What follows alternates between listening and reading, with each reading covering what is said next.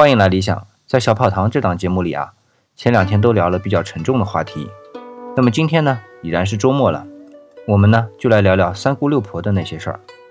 更多思想陪读，请关注 FM 幺五八六二三七。每天几分钟，做你的思想陪读，我是小跑堂。各位周末好。那么今天的节目不长，很轻松。中国的文化呢博大精深，很多事情啊，我们现在都搞不太清楚。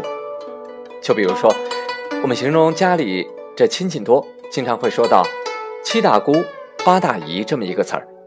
那还有一个词呢，也会经常被大家用到，就是“三姑六婆”。不过这两个词语呢，意思完全不一样。后面的这个三姑六婆呀，并不是指大姑、二姑、三姑、姨婆、姑婆、外婆之类。我今天呢，也是看到了一些网上的资料，让我大开眼界。原来这三姑六婆不属于亲戚的任何一种。用今天的话来说，三姑六婆在古代，那可都是职业女性。这话呢，一说就远了，我们要从宋代开始说起。当时呢，城市商业经济开始繁荣，这为平民妇女提供了许多的就业机会。平民妇女的人生呢，多了一种选择的可能，除了在家相夫教子之外，她们还可以用自己的双手去自力更生。但是，古代可供女性选择的职业非常有限，平民女性能够做的大多只能是一些不入流的工作，这其中呢，就包括了这。三姑六婆，明代学者陶宗仪在他的《辍耕录》中，专门为我们科普了一下。先来看这三姑，第一呢就是尼姑，第二呢就是道姑。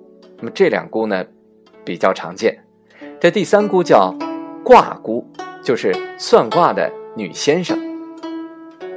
我们再来看这六婆。一婆叫牙婆，就是牙齿的牙，说白了呢，就是人贩子。他们是以介绍人口买卖为业，并从中牟利，主要是为那些有钱人买卖奴婢、妾室、歌童、舞女等等来做中介。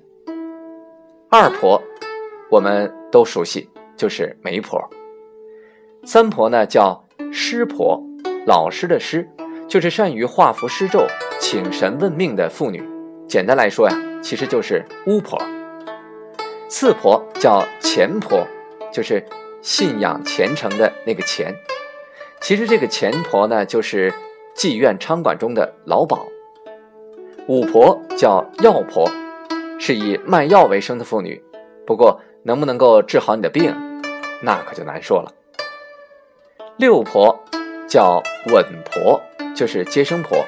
啊，接生必须要稳当稳妥。那么古代呢，这种稳婆也在公堂里给女性囚犯或者是女性受害者做体检工作。不管怎么说呀，我们可以看出来，三姑六婆在古代呢，并不是无所事事的市井大妈，相反呢，都是自力更生的职业妇女。而他们的职业呢，可以简单的归为宗教信仰、医疗生育和买卖中介这么三大类。而且呀。身兼数职的也大有人在，最典型的呢，莫过于为西门庆设计勾引潘金莲的那个王婆。在《水浒传》第二十四回中，王婆就自称：“老身围头是做媒，又会做牙婆，也会抱腰，也会收小的。”意思就是啊，我第一是会做媒婆，还会呢做牙婆，就是介绍人口买卖。另外呢。我还能做稳婆，这个抱腰和收小啊，抱腰就是助产士，帮助这个孕妇生孩子。那么另外一个收小呢，就是直接接生。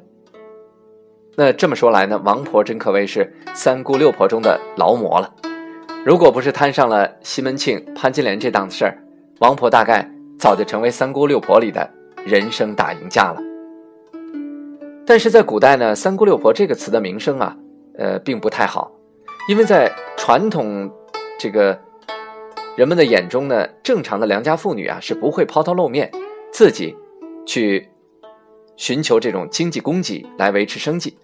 都应该深居简出，在家从父，出嫁从夫，老来从子。而三姑六婆呢，是要走街串巷，来往于各个阶层，这是为社会主流所不耻的。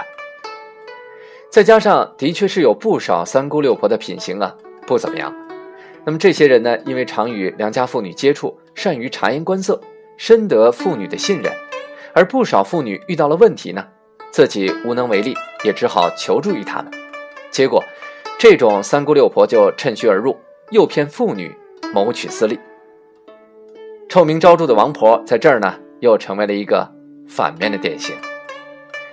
长此以往，这骂名就越来越多，三姑六婆呀，也就逐渐成为了唯利是图、搬弄是非、迷信无知的代名词。在清代，李汝珍的小说《镜花缘》中就有这样的描写。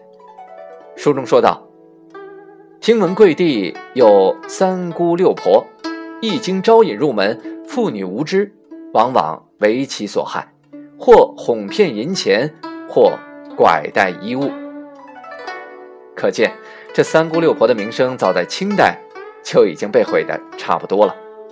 所以啊，现在再提到家里的亲戚时，这三姑六婆最好您就不要再用了，那显得咱们多没文化，是吧？好了，今天就和您聊到这儿，每天几分钟做你的思想陪读，小跑堂，我们下次再聊。